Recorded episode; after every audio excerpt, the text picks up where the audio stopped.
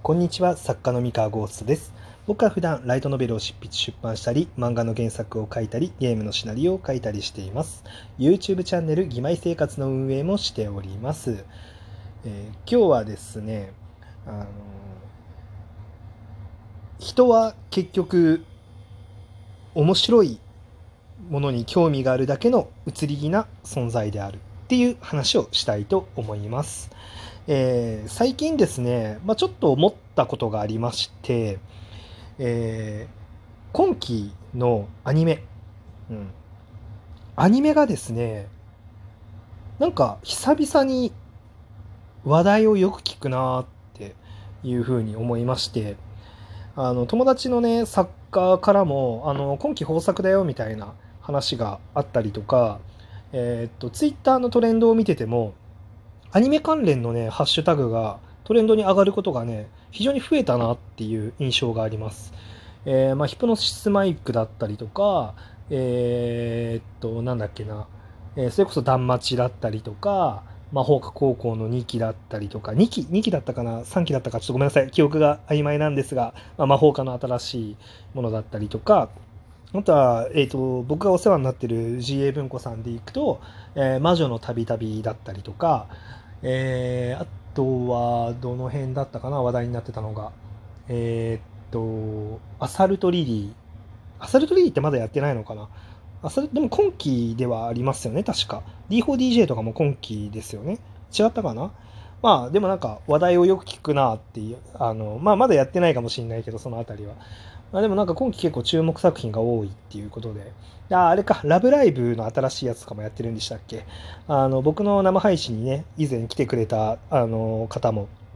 たなんか今ラブライブ見てるみたいなこと言ってたと思うんで、え結構ですね、あの、今、今期アニメ見てるっていう方の声をよく聞くなと思っていてですね、で、この感覚が、あの、すごく久しぶりだなと思いまして、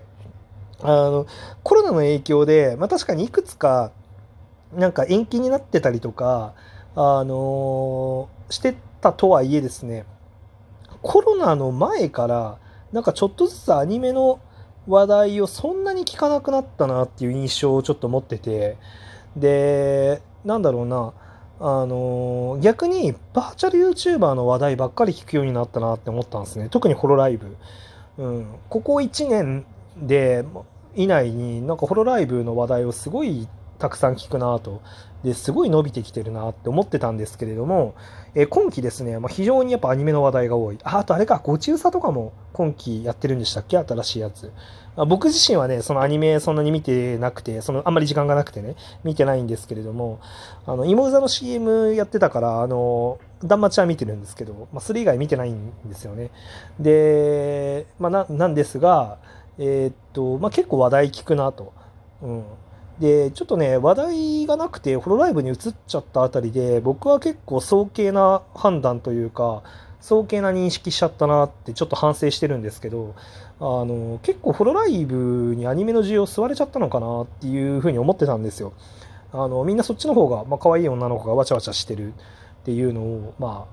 あ、楽しめ、うん、楽しむっていうコンテンツとして、まあ、ホロライブが選ばれ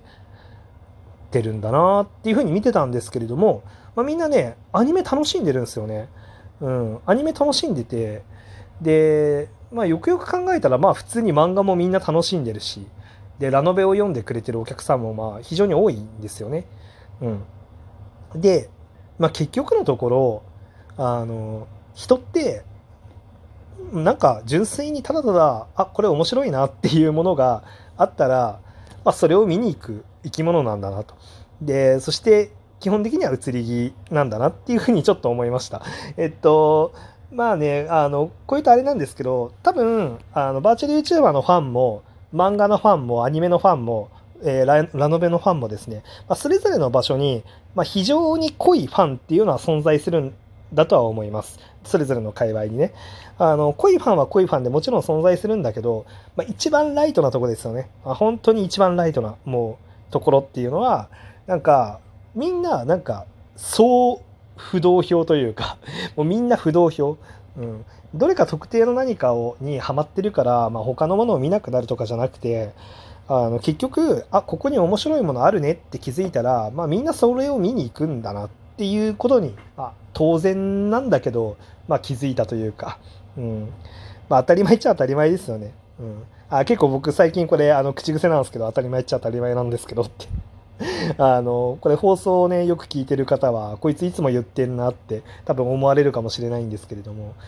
まあでも僕結構当たり前のことを、まあ、あえて言語化するっていうのはよくするので。そうそう。でねえー、まあそれを考えた時に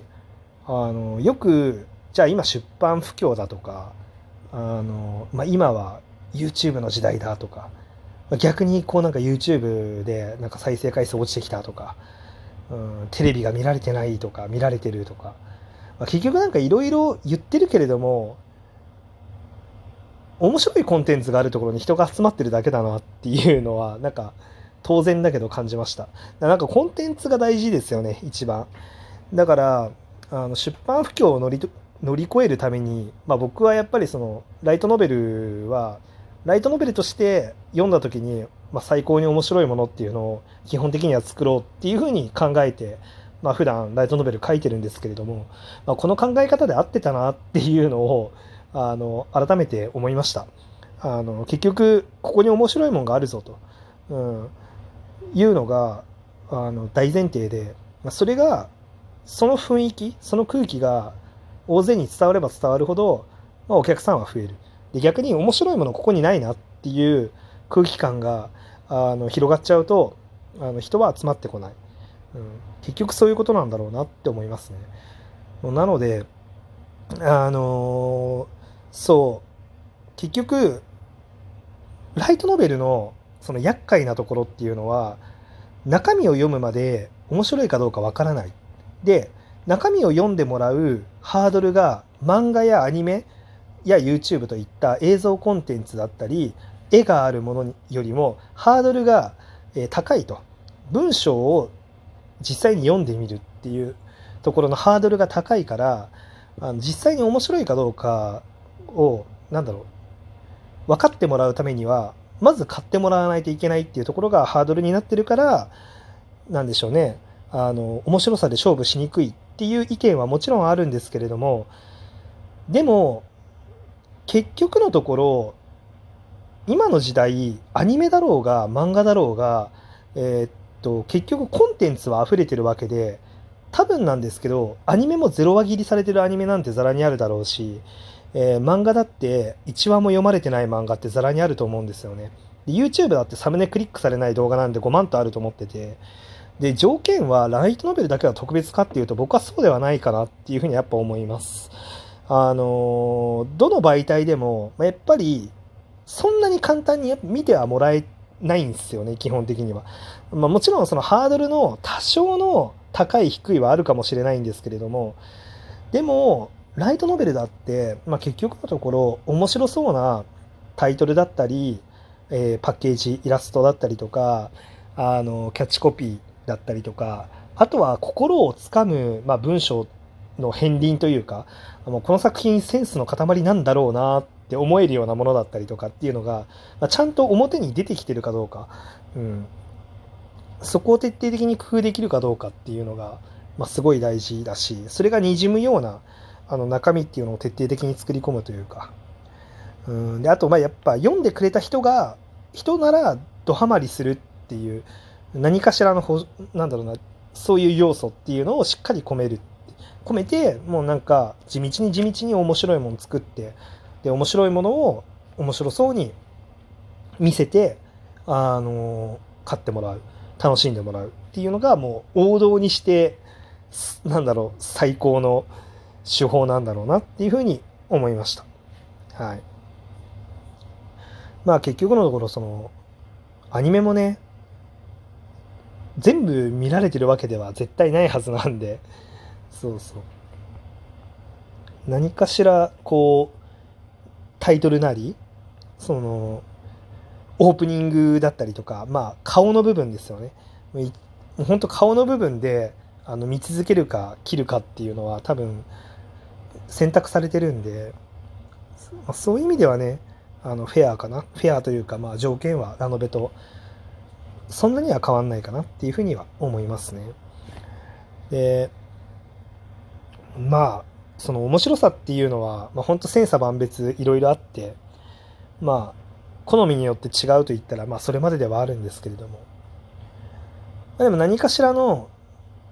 より多くの人が考える面白さとかより多くの人が心に刺さるとかあのいいなって思うものの集合意識っていうのは多分あってでそこにいかに訴求するその時代に合った面白さっていうのをあの作品で実現して、えー、それをあの世に出していくか。っていうのが、まあ、一番大事なんだろうなっていう話ですね。まあ、なので、まあ、結局、まあ、みんな移り気だから、まあ、そんなに心配しなくていいんだなっていうふうに思いました。まあ、なんかここの界隈がこう盛り上がってるからあのあれそっち盛り上がっちゃったらやばいライトノベルのお客さんいなくなっちゃうみたいな、まあ、そういう心配は、まあ、特にしなくて良さそうだなっていう、うん、本当にもうとにかく心配せずに、まあ、おもろいもの作るだけだなっていうふうに、まあ、感じたっていうね本当に原点に戻るみたいなあの話でした。はい。えー、まあなんか毒にも薬も薬にもねならないあの話なんですけれどもあのこれ聞いてる方でねあの作品を作ってらっしゃる方が、まあ、いらっしゃったらですねあのこここのねあの王道の考え方に一緒にね立ち戻ってお互い頑張っていきましょうというメッセージをね送らせてもらえればなって思います。はい。というわけで、えー、本日のお話は以上でございます。それでは皆さんおやすみなさい。バイバイ。